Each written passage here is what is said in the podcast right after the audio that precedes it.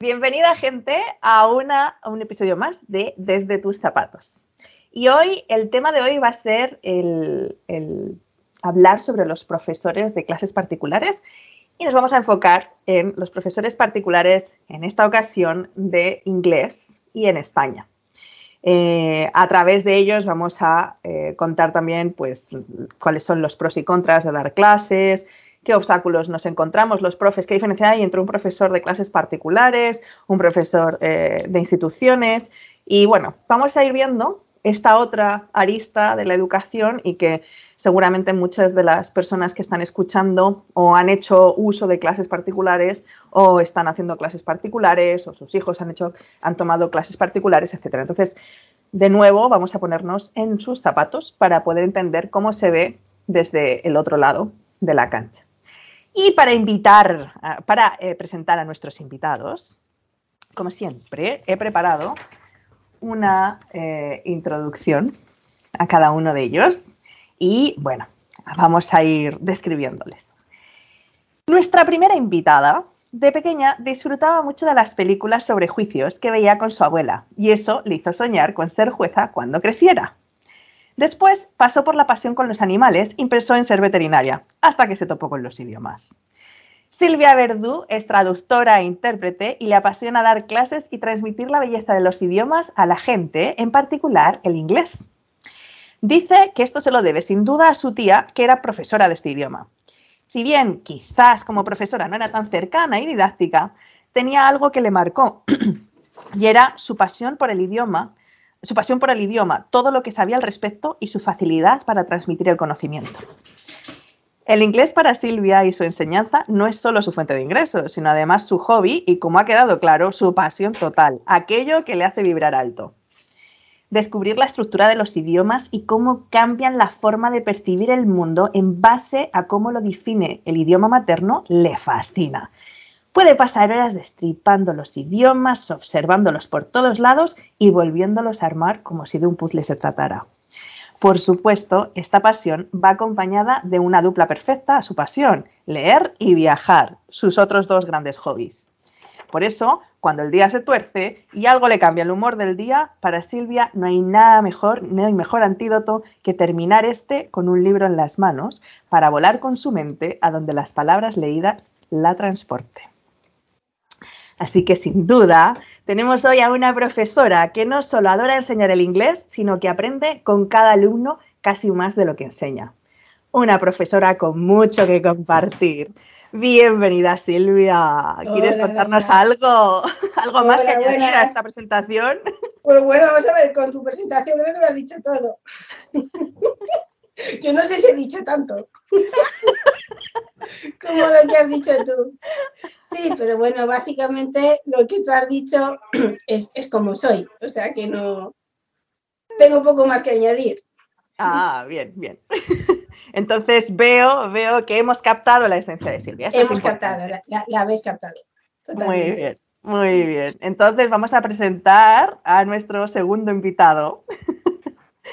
Bueno, nuestro segundo invitado, de pequeño disfrutaba hacer robots con las piezas tipo Lego que andaban por su casa y soñaba con ese universo de la electrónica y la tecnología. David Sánchez Espinosa es profesor de inglés tanto online como presencial en formato personalizado, uno a uno.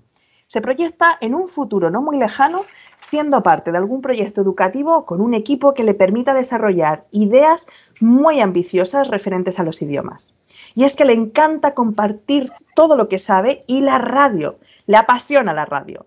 De hecho, tiene una emisora online donde puede pasar desde musicales a programas deportivos o más informativos. Dice que la profe que más le marcó fue Manuela Soria, su profe de lengua, la cual tenía un lema. Cito textual. Hay que ser preciso, conciso y exhaustivo frase que le marcó hasta hoy en su manera de dar las clases y conectar con los alumnos a través de la docencia. Este amante de los animales y el baloncesto y la comunicación hoy nos va a compartir junto con Silvia cómo se ve el mundo del profesor de inglés independiente, contado por supuesto desde sus zapatos. ¿Qué tal, David? ¿Algo que añadir? La presentación espectacular, ¿eh? no hay nada más que añadir porque Eh, digamos que todavía hay cosas dentro de mí que tengo que descubrirme a mí mismo. Es decir, que perfecto. bueno, me alegro, me alegro haber dado en el clavo con eh, quienes sois, puesto que la idea es que la gente os conozca y así podamos empezar a, ponernos en vuestros zapatos. Así que contadme un poco lo que veníamos conversando, ¿no? Em, que hoy el tema es hablar de qué es esto de dar las clases cuando uno es profesor independiente versus ser profesor en una institución. Entonces, me gustaría que compartierais un poco cuál ha sido vuestra experiencia dando clases, si habéis estado en academias, en institutos, en colegios, si siempre habéis estado dando clases particulares eh, independientes y un poco, pues, pues eso, dónde habéis trabajado y qué pros y contras veis de esas posibles experiencias que habéis tenido. Eh, ¿Quién quiera empezar, Silvia o David? David, ¿te animas? Bueno, pues ánimo yo. A ver, yo he estado trabajando básicamente en clases particulares uno a uno, aunque también he tenido alguna experiencia en academias eh, y también alguna, aunque más más, digamos, más ocasionales en, en colegio. Porque tú sabes que, sobre todo, si uno no tiene las oposiciones hechas, o tienes un padrino o en la concertada no entras. No entras de ninguna de las maneras. Pero en, la, en los tres sitios he tenido experiencias, además han sido experiencias buenas y, y, de, todo, y de todo he ido aprendiendo a lo largo de estos años. ¿Y qué, dirías que son como, o sea, dentro de tus experiencias dando clases, qué pros y contras ves entre unos, qué contrastes ves entre unos y otros? Bueno, eh, evidentemente donde uno se siente más libre y más satisfecho porque uno puede, digamos, tener una mayor libertad de cátedra, no está sujeto a una programación rígida impuesta desde, desde unos centros educativos eh, con un sistema aún anclado en una visión muy, académica, muy teórica, de, porque incluso en, la, en, la, en las lenguas pasa eso. En los centros educativos todavía se tira mucho de gramática y lo que es la parte de comunicación prácticamente y interacción oral prácticamente eso no existe. Salvo cuatro trabajos y cuatro cosas que, que puedan hacer y todavía el tema de los métodos 3.0, mm, si acaso habrán llegado algunos a un Kahoot y con dificultad es decir, que mm. todavía eso, ahí está la cosa, está la cosa todavía muy, muy complicada. Hombre, lo positivo, eh, creas una comunidad en torno a ti, porque es verdad que aunque los alumnos en los, en los centros educativos, algunos pueden ser malvados, pero cuando uno sale de allí y te ven por la calle, pues, pues digamos que te agradecen el trabajo. Te lo agradecen más tarde, pero te lo terminan agradeciendo. Mm. Y eh, eso es en cuanto al tema de los, colegios y de los institutos. Que yo, eh, la experiencia que tengo fue, fui en un colegio, en un colegio de Lola del Río, de las Mercedarias, colegio de colegio religioso, pero que me dio una, una libertad que ni me esperaba que me fueran a dar.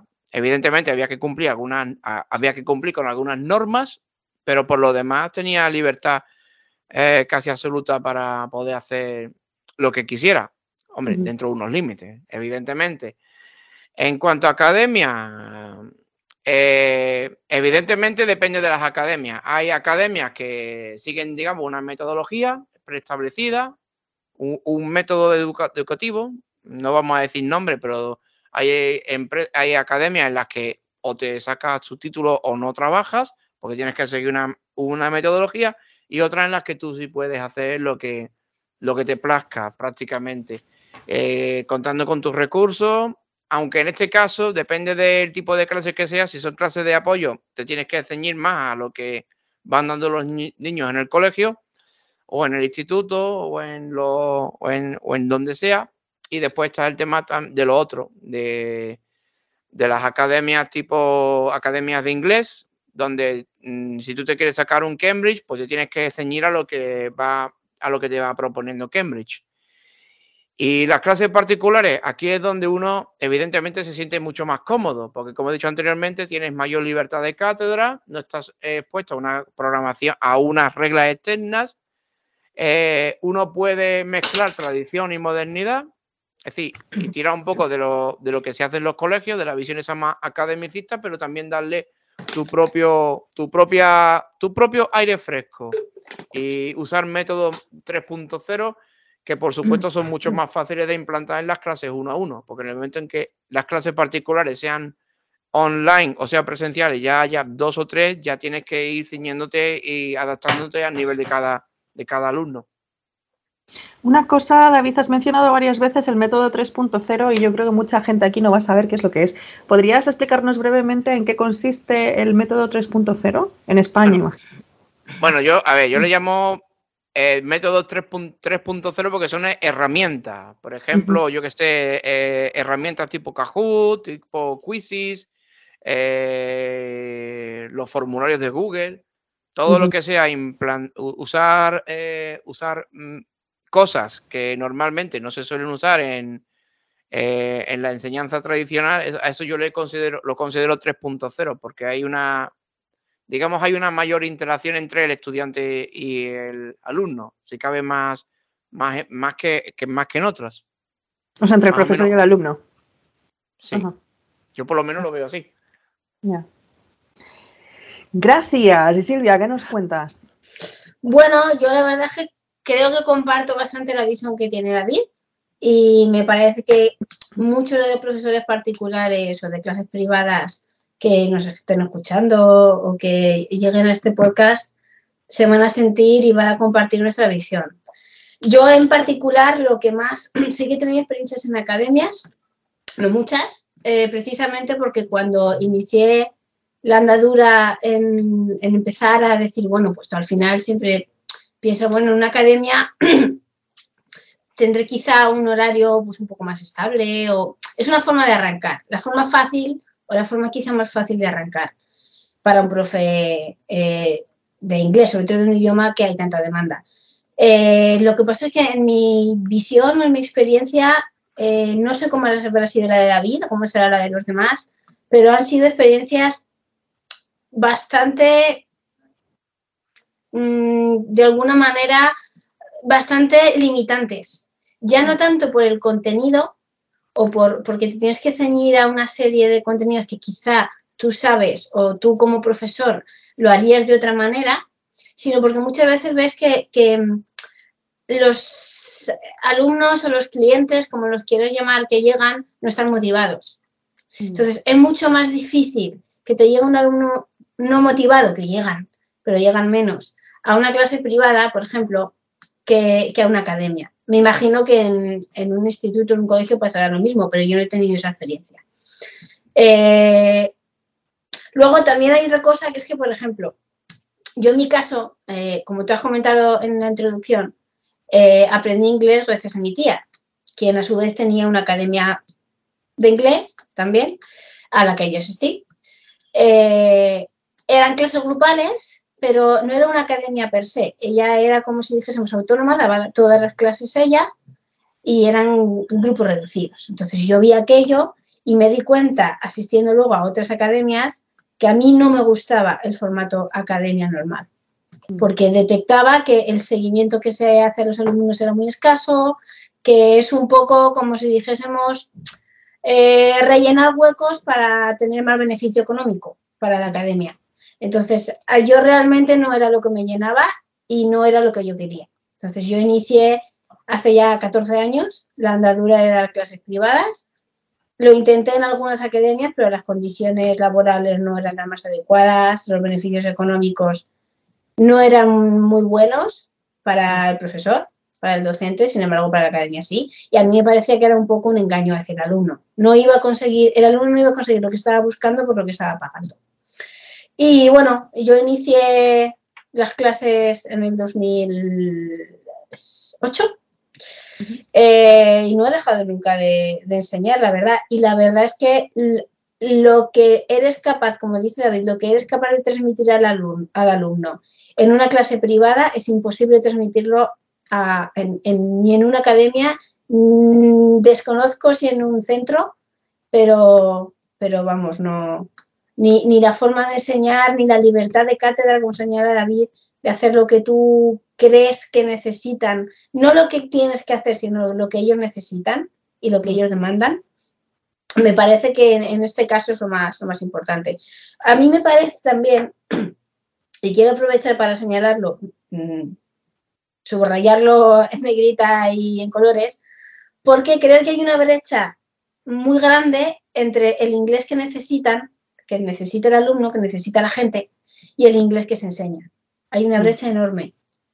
porque como dice David, sí, como dice David, ahí, se enseña mucho la gramática, que es importante. Yo la verdad es que en ese sentido soy bastante tradicionalista, la gramática es importante, pero ojo, la gramática de tu propio idioma también, porque muchas veces se desconoce el propio idioma y así es imposible poder enseñar la, gramática del idioma meta. Pero luego es verdad que hay muchas competencias que se dejan un poco en manos de lo que el alumno por su cuenta quiera hacer o pueda hacer o quiera aprender. O bueno, pues poner películas en casa, pues sí, pero la idea no es esa, la idea es que, aprendan allá donde van a, aprender, ¿no? Y bueno, yo quiero dejar aquí una idea para que la gente la reflexione, que es que realmente si las cosas se hiciesen bien, en cuanto a la enseñanza de idiomas en los colegios, nosotros no deberíamos existir. David y yo no. claro, no, no, es que no. Tendríamos un problema, tendríamos un problema si no existiéramos. Claro, pero fíjate que. Ah, no, perdona, sigue. No, no, nada, eso, simplemente señalar que si el, realmente en los colegios se hiciese bien, nosotros no, estaríamos aquí hablando, que es lo, lo que debería ser. Claro, pero hoy justamente hablaba con, os contaba ¿no? que en otra de las entrevistas de eh, una, familia que han hecho homeschooling y bueno, ahí lo vais a escuchar en el podcast.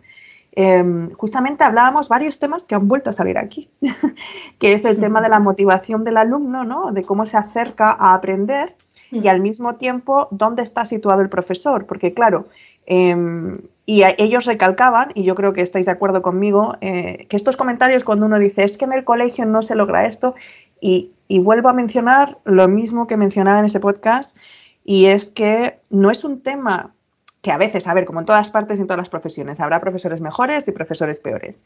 Pero hay que tener en cuenta que dentro de ese escenario de una educación formal vienen con la base, o sea, vienen con la presión de arriba, ¿no? De que hay que responder a unos programas, a unos em, unos temas de, ministeriales, a unas metas eh, de ministerio, metas de colegio, metas de comunidad, metas de... a un, itinerario programado, quizá. Exacto. Entonces, al final, los profesores, y como vosotros mismos habéis dicho, no hay libertad. Entonces, a lo mejor hay gente como vosotros dentro de los colegios que, que necesitan, que también están viendo eso, pero eligieron esa otra vía. Y dentro de esa vía tienen muchas limitaciones a la hora de impartir el idioma como les gustaría o como creen que debería ser, ¿no? Sí. Y, bueno, ahora vamos a tocar varios de esos temas. Pero, pero claro, entonces estaréis de acuerdo conmigo que, claro, estoy totalmente de acuerdo que, que si, si estuviera esta educación así dentro de las aulas, no existiríais, ¿no? Pero posiblemente a lo mejor lo que pasaría es que os moveríais, os moveríais dentro del aula. Porque si he entendido bien, eh, una de las, de las cosas que os ha llevado a ser profesor de clases privadas y que habéis mencionado los dos, y que también se repite cuando hicieron, eh, hablaron del homeschooling, es esta cosa de la libertad de elección, de libertad de, qué es lo que necesita el alumno y qué es lo que yo puedo ofrecer en función a qué es lo que necesita ese alumno, ¿no? Y desde ahí es que desde esa, digamos, desde esa eh, ¿cómo se dice? Desde esa sincronía, ¿no? Desde esa unión con, la necesidad versus lo que yo puedo entregar, es que empieza a nacer esta, esta flexibilidad, ¿no? En, la docencia y que empieza a enriquecer ida y vuelta, ¿no? El, aprendizaje-enseñanza, ¿no? Y ya no es el qué, es el cómo. Mm. Es, el, es el qué necesita y cómo se lo hago llegar. Porque, claro, como comentaba David, yo creo que los, claro, pues efectivamente, tanto los institutos como muchas academias quizá tienen recursos más limitados, tanto de personal como de tiempo, como de recursos económicos o de material. Entonces, claro, tú a lo mejor hay cosas que, son muy baratas y son muy económicas y son muy asequibles, pero las planteas y no las pueden hacer. Claro. Por ejemplo, yo a unos nenes pequeñitos les hice unas bolsas con, con gel de este transparente gomina y unas letras tridimensionales para que aprendiesen el alfabeto, mm, con un, que es una idea muy chula, si alguien tiene nenes, Podéis llenar una bolsa de estar de congelados con gel transparente y letras de madera para que practiquen el alfabeto en inglés y las palabras y todo esto. Y es algo que es muy barato, a mí me cuesta todo dos euros o tres euros, pero claro, en una academia todo no. no, no baja. Entonces, eso es a lo que yo me refería con, con, con, como bien dice David, con enseñar lo que el alumno necesita aprender y cómo lo quiere aprender. Eso, porque además no todos los métodos valen para todos los alumnos. Efectivamente. sí. efectivamente. Sí, estoy totalmente de acuerdo. Bueno, y de hecho, una de las cosas eh, que también hablábamos en este podcast de homeschooling era justamente que eh, estos, estos niños, eh, Amal y Simón, resulta que en un momento deciden salirse porque eh, las motivaciones que ellos tienen y que necesitan, el ritmo que ellos necesitan, va desacorde con el resto de compañeros de clase. Cada uno por, por las distintas personalidades que tienen. Pero claro, pero es que al mismo tiempo nos ponemos en la sala de clases y un profesor que tiene 35, 40 alumnos en la sala de clases, incluso yo diría más de 5, más de 5. Sí. A ver, que las gallinas cuentan de 1 a 3 de manera intuitiva, ¿vale? Sin necesidad de aprender a contar. Nosotros andamos por ahí, por ahí. O sea, después de eso, todos perdemos la capacidad de, de, poder, uno puede tener un poco más de agudeza, ¿no? Pero a lo que voy es que es muy difícil que aunque tú quieras también puedas llevar a, a, eso, ¿no? Yo creo que por eso el tema de las herramientas, que ya lo hablaremos también en otro momento, pero el tema de las herramientas digitales y la inteligencia artificial puede ayudar como soporte extra, sin eliminar el rol del profesor, pero dar un soporte extra a esta personalización cuando estamos hablando de clases a lo mejor un poco más grupales como apoyo a detectar ¿no? que se necesita en cada momento y tal. Entonces, bueno, dentro de los pros y contras que pueda haber con esto de que cada vez sea más tecnológico todo, pero yo creo que eso, por ejemplo, va a ser un plus dentro del tema de educación, ¿no? Pero claro, e, estamos, ¿no? Que vemos todos estos problemas, pero si nos ponemos luego también en lugar del profesor, es tremendo, ¿no? Y, claro, y eso hace que gente como nosotros al final nos salgamos de, la educación formal. Reglada, sí. Claro, y prefiramos ir por nuestra cuenta. Ahora que, claro, eso tiene otro contra, ¿no? Que es como decía David, la estabilidad, ¿no? El, claro. Sí, y, y, además otro, otro tema, también depende de la zona donde estés, puede que sea más fácil llegar a tus alumnos o no. Mm, Hombre, ahí yo tengo que decir que la pandemia nos ha hecho de una mano.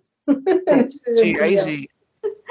Pero, por ejemplo, no es lo mismo conseguir alumnos en un pueblo de 8.000 habitantes como es el mío, que es verdad que hay una demanda, que en, un, en una ciudad de 30.000. Claro, claro, claro. Sí, es verdad. Y no es lo mismo, y, claro, y lo que hemos hablado tantas veces, ¿no? Que un profesor de inglés en España, muy bien, pero un profesor de inglés en Estados Unidos, pues no. No. Entonces, por más que puedas llegar internacional, ¿no? Tienes un mercado también, ¿no? Pero yo creo que hoy en día, como dice Silvia, eh, la pandemia nos ha ayudado a que mucha gente que estaba reticente al tema de las clases online ha dicho, bueno, funciona, pero también ha generado rechazo, ¿eh? Porque también hay gente que dice, no, no, no, yo ya no quiero nada más online, dámelo todo presencial. Eh, que bueno, eso, eso puede dar para otro, para otro, post, Hoy no queremos eh, separarnos de lo que son los pros y contras de, ser profe y que se pongan en vuestros zapatos, pero da para otro podcast el tema de online o presencial.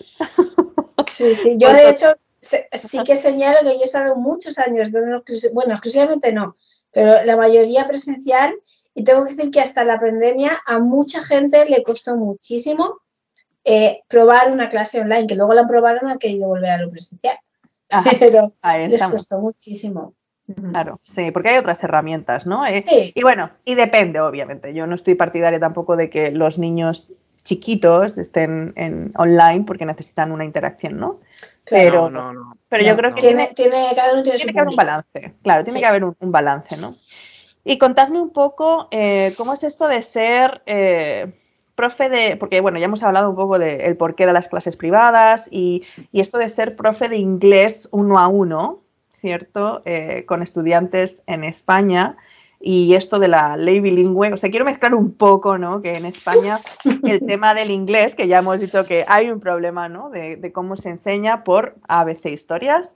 Eh, pero entonces, ¿cómo veis vosotros, cómo recibís a esos estudiantes y cómo, se, cómo manejáis este contraste que puede haber entre lo que le enseñan en el colegio, lo que le enseñáis vosotros y que el alumno incorpore ambos sistemas de una manera efectiva para existe, de hecho la pregunta sería, ¿existe la manera efectiva para que efectivamente estos alumnos eh, puedan hablar bien el inglés? Y esta ley que, que, ha salido del tema de las lecciones bilingües de matemáticas, etcétera, ¿qué opináis al respecto de eso en base a, a, los alumnos que os llegan hoy en día, que a lo mejor os llegan justamente porque necesitan entender la clase de matemáticas en inglés? No sé, un poco hablar de, de ese tema, de cómo, cómo os llegan los alumnos, qué desafíos tenéis ahora ahí. Uf, aquí hay mucha tela que cortar, ¿eh? no sé si quiero empezar, David. Hay mucha tela que cortar. Tela, tela. Pero, pero a mí, por ejemplo, no me van a venir para una clase de matemáticas en inglés. A mí me vienen para la clase de inglés directamente. Para la de matemáticas no me vienen, porque lo primero es que yo no puedo enseñar matemáticas en inglés. Efectivamente. Así como un profesor de matemáticas no puede enseñar matemáticas en inglés si no se maneja bien con el inglés, ¿no? Efectivamente. Y, y además, eh, ya incluso está pasando, está pasando que hay en ciertas comunidades donde está empezando a haber como un rechazo a la, al tema de la ed educación bilingüe. Oh. Está empezando ya a ver, por ejemplo, en Castilla y León se ha habido ya algunos casos. Eh, aquí en Andalucía hay centros que han empezaron siendo bilingües y han eliminado el tema de, del bilingüe porque el nivel de los alumnos era incluso hasta más bajo que el nivel de los alumnos que iban por, por la rama normal.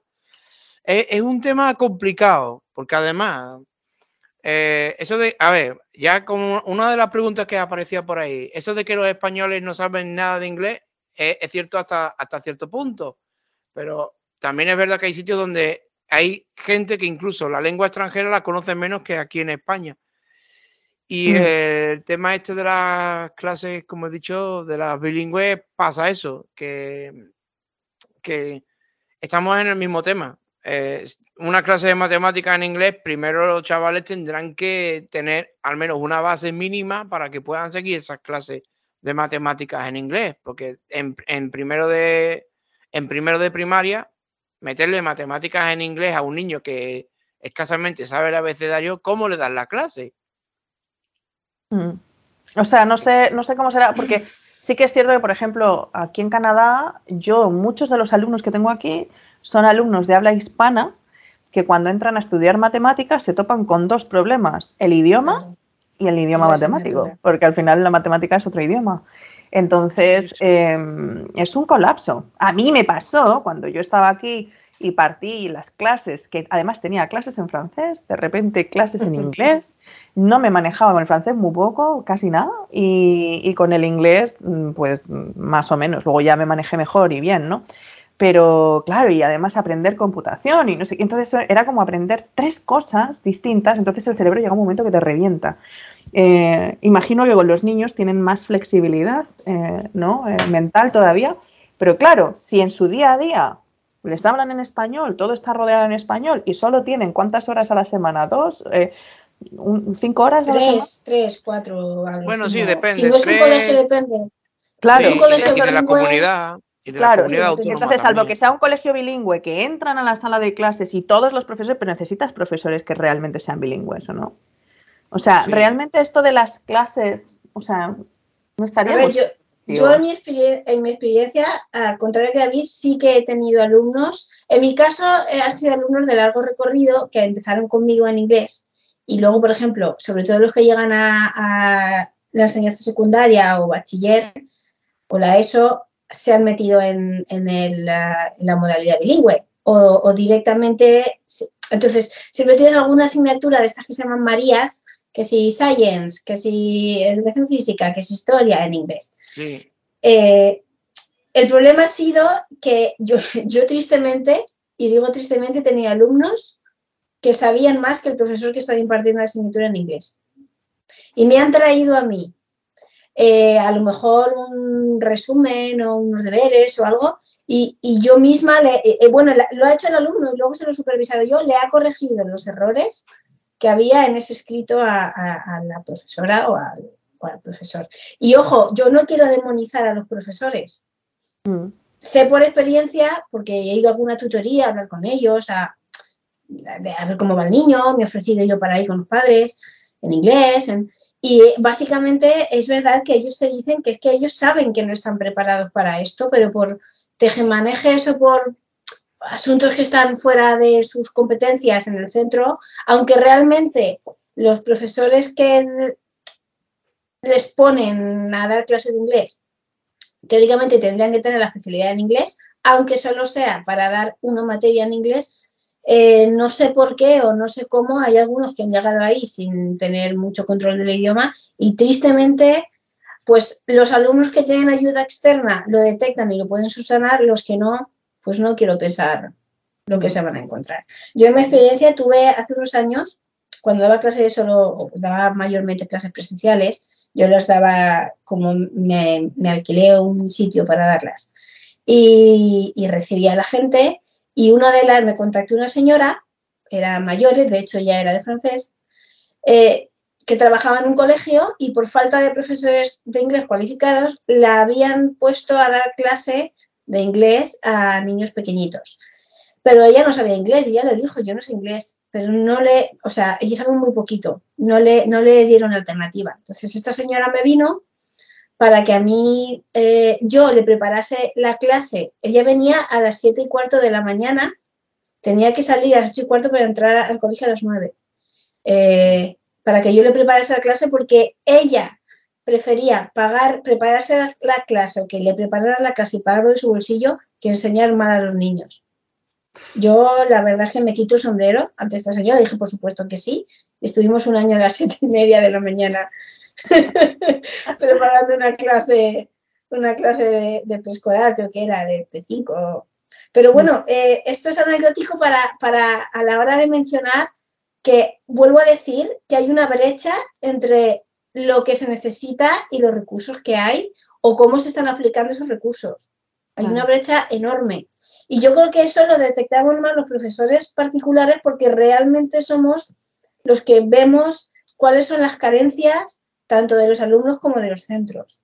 Porque, somos los que tenemos el espacio al final. Claro, pero porque al final a ti te viene un alumno que sea privada, normalmente te viene o porque quiere aprender más o porque no entiende lo que aprende o porque se le queda corto.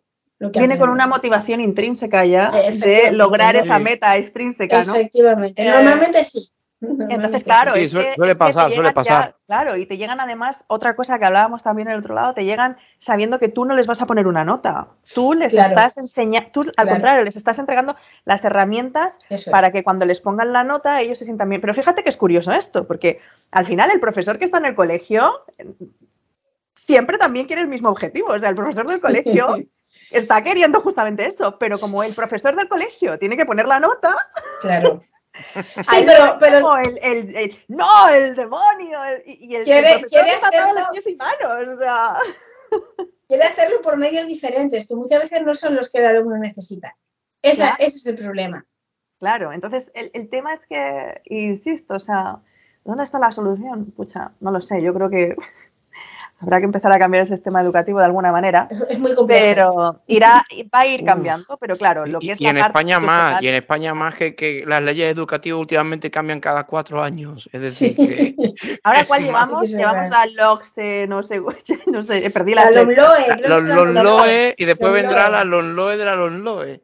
Sí, bueno, tengo a un par de amigos que van a hablar desde eh, ellos son arquitectos y, también vamos a hablar de las clases de matemáticas en institutos y otras clases de ciencias que hacen. Y vamos a hablar justamente de estos temas también. Y vamos a sacar también el tema del bilingüismo que también salió en su minuto, etcétera. Em, vais a ver, es que está todo enlazado, es que, ah, es que nos podría dar para horas, pero vamos a volver a nuestro foco. ¿eh? Em, entonces, ya, o sea, nos queda claro que en el fondo em, seguimos con estas brechas, seguimos con los profesores que, muy bonito lo ideal, pero los escenarios son muy distintos. Y, contadme, en, las clases, eh, ¿qué mejoras, por ejemplo, en el tema de las clases particulares? Una vez que uno decide ser profesor de clases particulares, porque tienes esta libertad, porque tienes esta posibilidad, además de conocer cuáles son las necesidades del alumno. Eh, además, gozas de este reconocimiento que le cuesta más a lo mejor al profesor de, colegio, ¿no? Porque no tenemos estas limitaciones, ¿no? De, tener que impartir el juicio, ¿no? Em, ¿qué, podríais decir que podría mejorar, porque eh, al final hay una cierta inestabilidad, ¿no? Siendo en esta elección, ¿no? Em, ¿Qué cosas creéis que se podrían mejorar en España, vamos a enfocarnos, em, para que, por ejemplo, se pudiera eh, apoyar más a los profesores de clases particulares y que otras cosas, no solo a nivel de, general, ¿no? quizás institucional o no sé, algo que, uno pudiera plantear a nivel de leyes, etcétera, pero también qué cosas la gente no ve cuando contratan, por ejemplo, las clases y que os podrían, o sea, que lo que quiero es como que la gente se ponga en vuestros zapatos y vea cuáles son esos contras también del lado a lo mejor un poco más amargo de esta elección que os la hace a lo mejor en algunos días un poco cuesta arriba o de cuestionar si me vuelvo otra vez al sistema educativo o busco una alternativa extra, ¿no? Eh, ¿qué, nos compartís? A ver, yo en mi caso empezaría con lo que todo autónomo de este país desea, que es que le baje la cuota. Eso es lo primero, porque muchas veces... Buena, buena inicio, buen inicio, sí, sí, sí. muchas veces eh, te ahoga, te ahoga y no, no, no es posible hacer frente. Pero bueno, esto lo compartimos con, otro cualquier tipo de, persona que no está, ¿sabes? De, de asalariado. Autónomos. Sí. De autónomos, perdón. Luego, eh, yo aquí detecto, por ejemplo, mm, ciertas prácticas que están muy asociadas con el mundo de la docencia privada, eh, que tristemente Pasa también en otros ámbitos, por ejemplo, en gimnasios, en personas que se dedican a la limpieza, es decir, toda la gente que trabaja fuera de lo reglado o que tiene en cierta medida un negocio propio, es que muchas veces no se tiene en cuenta el tiempo del docente y quizás se demanda una flexibilidad o demasiada flexibilidad que quizás otros profesionales no se la demandas. Por ejemplo, mmm, tú vas a una consulta psicológica o vas a cualquier otro sitio que tiene un poco más de prestigio o que quizá consideras que es, mm, no sé cómo llamarlo, consideras que es como que de mayor, tener un mayor, una mayor envergadura o una mayor importancia o relevancia para tu vida. Entonces, por ejemplo, es raro que tú al psicólogo o tú a un, a un fisio o etcétera le canceles una clase o se la muevas una hora antes. Y ves normal que además, si te la cancela, o sea, ves normal que, claro, que te, pida un porcentaje, efectivamente un porcentaje o el total del abono y tú normalmente lo asumes. Quizá porque no hay una regularidad como la hay con las clases particulares, pero bueno, eso es otro tema. Sin embargo, yo he detectado que mm, cancelar una clase de un profesor particular es bastante común y sobre todo el hecho de que a nadie le parece extraño ni se para a pensar en que tú no solo cancelas la clase, sino la preparación que ese docente ha estado invirtiendo en tu clase, también la cancelas. Entonces, si además muchas veces les pides o, solicitas, oye, mira, es que necesito que me abones, ya no el total, pero un porcentaje de la clase, eh, también les, les resulta, entonces, yo me gustaría romper una lanza a favor de, este tema que yo, mm, pues en, 14 años que llevo de experiencia de clases particulares, de clases privadas, pues me ha pasado unas cuantas veces y realmente creo que es un tema que se debe abordar, que, tendría, se tiene que poner sobre la mesa y que las familias que, o, las personas que deciden eh, contratar profesores particulares se comprometan tanto como nos comprometemos los profesores. Mm. Porque realmente los profesores, yo por lo menos, y David también, me parece, y tú que, también lo eres, em, tenemos un compromiso con las familias y con los alumnos que realmente está más allá de lo que, de lo que simplemente mm, entra en una clase de la docencia de un idioma que no hay en los colegios y normalmente no hay en las academias. Claro, precisamente por esto mismo que hablábamos, ¿no? De que como los conoces uno a uno, sabes las necesidades que tienen, también te cuesta más de repente decir que no en ciertos momentos o, ser un poco más, poner límites, ¿no? Eh, porque sabes que detrás de esa persona hay una historia, pero eso puede pasar, pero el tema es que tú también tienes a bordo un montón de historias. Claro. Eh, y, claro, y puedes entender que una vez te cancelan una clase, pero como les explico yo a los alumnos, y y últimamente a mí me ha resultado súper bien cuando he hecho estos sistemas de paquetes, etcétera, etcétera, ¿no? Pero Sí. eh, Ujú. que funciona muy bien. Pero Sí. eh, les explico, digo, es que cuando tú me cancelas una hora, no estoy perdiendo solo tu hora. O sea, si tú me la cancelas y me la pagas, pues bueno, la perdí y ya, y a lo mejor, pero si me la cancelas y me la pagas y me, y me avisas con tiempo, puedo meter a otra persona, ¿sabes? Pero si no, la si no meto a otra persona que Sí. Es que de necesita hecho, esa es que, clase, es que Eso de hecho es. eso me ha pasado a mí hoy, pero en una no pierdo esa presencial. hora. Claro, dices, por último no pierdo esa hora. Es que además Pero tú, pier- si tú no pierdes, pierdes dos. pierde- efectivamente, pierdes dos más el tiempo que has tardado en prepararla. Pierdes más de dos. Claro. Y luego también pasa una cosa, hay un dicho que es que la confianza da asco. Entonces, bueno. cuanto, cuanto más confianza tiene el alumno contigo, normalmente más manga ancha Claro. dejas tú y más manga ancha tiene él para hacer estas cosas, cuando realmente eh, debería ser al revés. Sí, sí, es Debería verdad. ser al revés. Totalmente de acuerdo, totalmente de acuerdo. Y como estaba diciendo, es que hoy mismo me ha pasado. Hoy mismo me ha pasado en el día que estamos grabando el podcast, que a la- tenía ahí cuatro clases y hoy solamente he podido dar tres. Y, y- y la clase de las cuatro, la que estaba a las cinco, mm, sí, le he hecho el favor, me he puesto a las cuatro, pero claro, a las cinco me he quedado sin clase. Mm. Ahí es donde he estado yo Claro, no preparando No da la presentación que ha hecho hoy, que ha hecho Laura. Así que. Y luego, eh, perdón, perdón, David, sí, estabas comentando. No, yo eso luego que. que- Vale, vale, habla, vale. habla, David, habla. Eso que, que, que pasa hasta en las mejores familias. Esto de que te. Y eso, la verdad es que. mm, al- eh, eh, y, y lo digo no solamente por las presenciales, sino por otras plataformas que todo el mundo sabe que lo vamos a decir. Eso también lo tienen que corregir. Sí, además yo quiero señalar otra cosa, que es que yo he detectado que quizá los profesores particulares, los, los alumnos, los usuarios, los padres, nos piden cosas que a otros profesores no les pedirías. Por ejemplo, eh, te piden, pues no sé, es que yo primero... examen. No, no, sí, por ejemplo, me ha, me ha pasado, pero ya no es eso, es, es que yo quiero aprobar y luego aprender. Vamos a ver, es que, que tú necesites sacar un examen en un mes, pues yo no tengo la culpa, pero es que el proceso es al revés, ¿sabes? Entonces, yo no he visto a nadie que un fontanero le diga, no, es que primero hazme que salga agua por el grifo y luego ya pone la tubería, ¿no? Entonces, el proceso es el que es y no se puede revertir. O, o, o yo es que tengo tres meses y tengo que tener un B2. Entonces le haces un test de nivel y tiene una 1. Oiga, es que es imposible. O, es que yo, no sé cuántas horas, ¿no? O- no, ni haciendo muchas horas. Eh, un idioma tiene un proceso y una curva de aprendizaje que no te puedes saltar.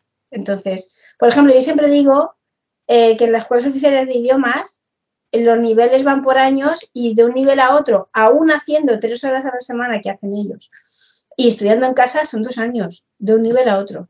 Entonces es imposible que tú en un año o en seis meses quieras pasar un nivel o dos niveles, sobre todo cuando muchas veces te dicen que en casa hacen cosas y no hacen, no todos, muchos sí, pero otros no. Entonces, mm, el- un, idioma es un aprendizaje como muchos otros que tiene una curva que no puedes doblegar y que y tiene un periodo de adaptación que es necesario pasar. Y es así. Y tú eso no, bueno, David estará de acuerdo también conmigo. No, no lo puedes evitar. Es como el que quiere em, empezar a hacer deporte o y que corre una maratón. Yo es que en un mes tengo una maratón y no he corrido nunca. Pues lo siento, pero no llegas, ¿verdad? Pues es de lo mismo.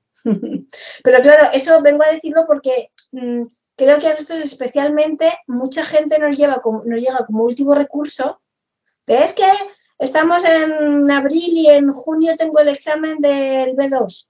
Ya, pero es que tenías que haber venido antes. Entonces, nos piden muchas veces muchas cosas que parecemos lourdes a veces.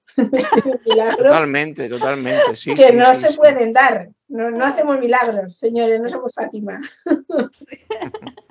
Lourdes o Fátima, ¿qué quedamos? ¿Cuál es la de los las dos, las dos. Sí, Fátima la portuguesa y Lourdes la francesa, pero es la, es la Virgen. Es la misma. Es la misma. Te veo muy puesto, te veo muy puesto. Sí, no, os entiendo perfectamente. En matemáticas pasa además muchísimo, porque en matemáticas es como, tengo un examen mañana, quiero una clase ahora, y es como, estupendo. ¿Sabes? Tengo Claro, la agenda. lo, lo dejo todo, lo dejo todo y voy corriendo, porque Claro.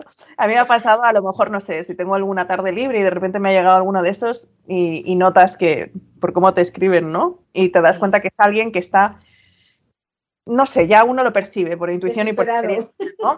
Hay veces que notas que son gente que, o sea, por cómo te escriben, enseguida sabes si es alguien que no, está perdido o es Sí. alguien Sí. que en realidad tiene más nervio que realmente el hecho de que no sepa, ¿no? Y entonces esos, por ejemplo, sí que los tomo y si tengo el tiempo, obviamente, y les digo, venga, va, conectémonos, aunque sean las nueve de la noche. Lo he hecho veces puntuales, pero cuando he visto he detectado esto, ¿no?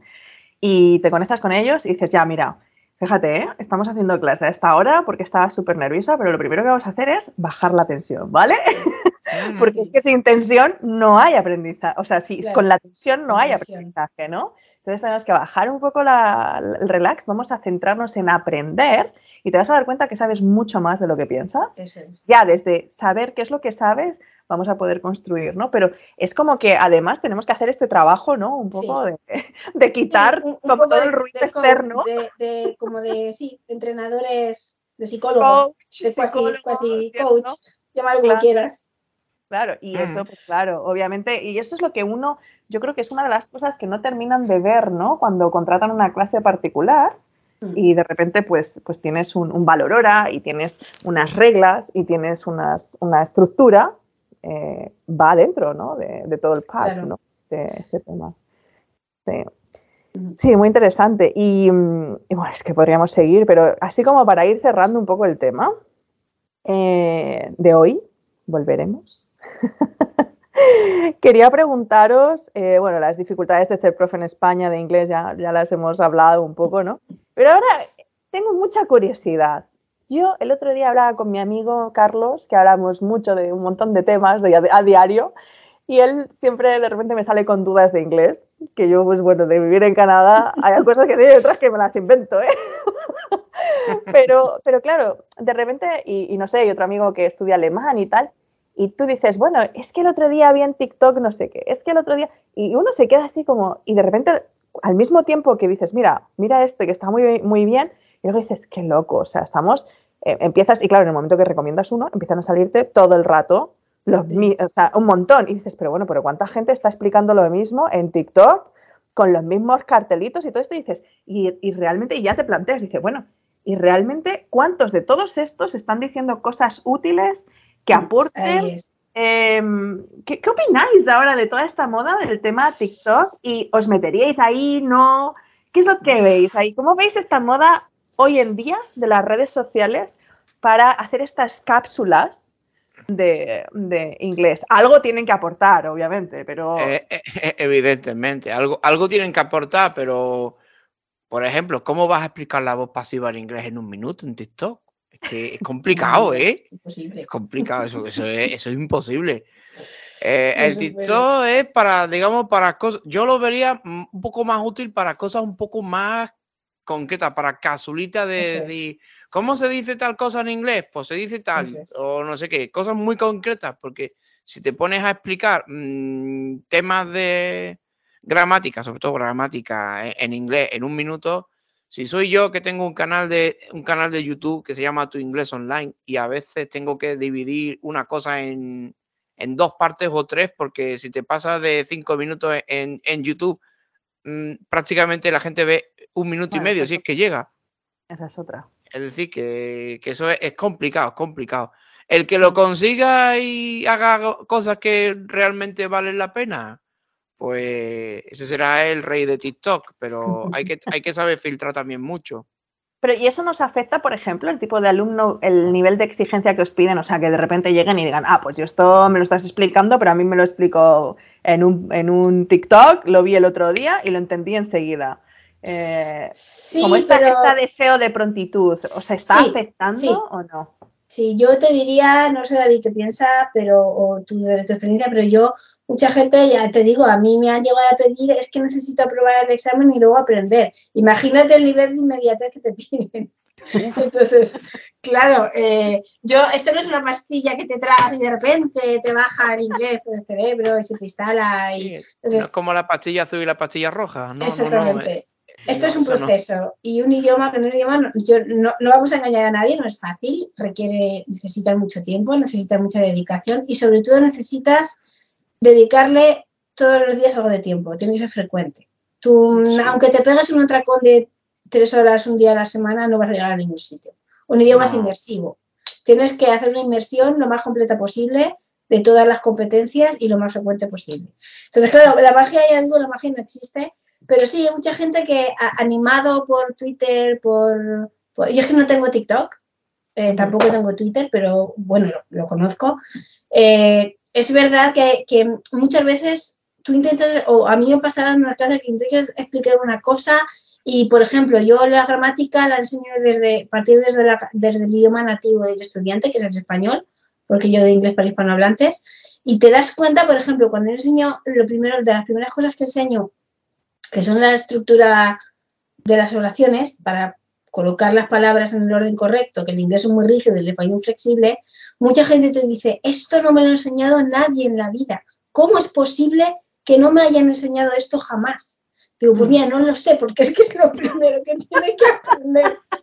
No lo sé. No lo sé. Pero claro, explicar eso a una persona que se está diciendo, muchas veces te dicen, es que yo español ya sé, a mí, a mí vamos a pasar a los tiempos verbales, por ejemplo. No, es que tú no te puedes saltar pasos. Tú, por muchos tiempos verbales que sepas y mucho vocabulario, si no sabes estructurar una oración afirmativa y dónde se coloca cada cosa en la oración, no puedes construir un- una frase que esté bien. Entonces, en ese sentido, la inmediatez es muy, pero, pero esto, pero es la típica pregunta, ¿no? Pero esto va a entrar en el examen, pero esto a mí para qué me sirve, pero yo para qué quiero saber esto.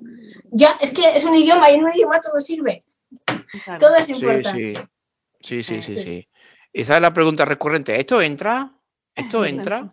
Pero esto yo para qué lo quiero saber, pues necesitas Sí. saberlo. Que tú no lo veas ahora no significa que no necesites saberlo. Bueno, eso va muy de la mano, ¿no? Del tema de la Sí. motivación y de otros temas que Y luego está, por, por ejemplo, yo, aparte de docente privada, soy traductor e intérprete en una empresa y llevo toda la parte de la realidad virtual. Y bueno, gestionamos una, un software de un, un atlas anatómico en realidad virtual.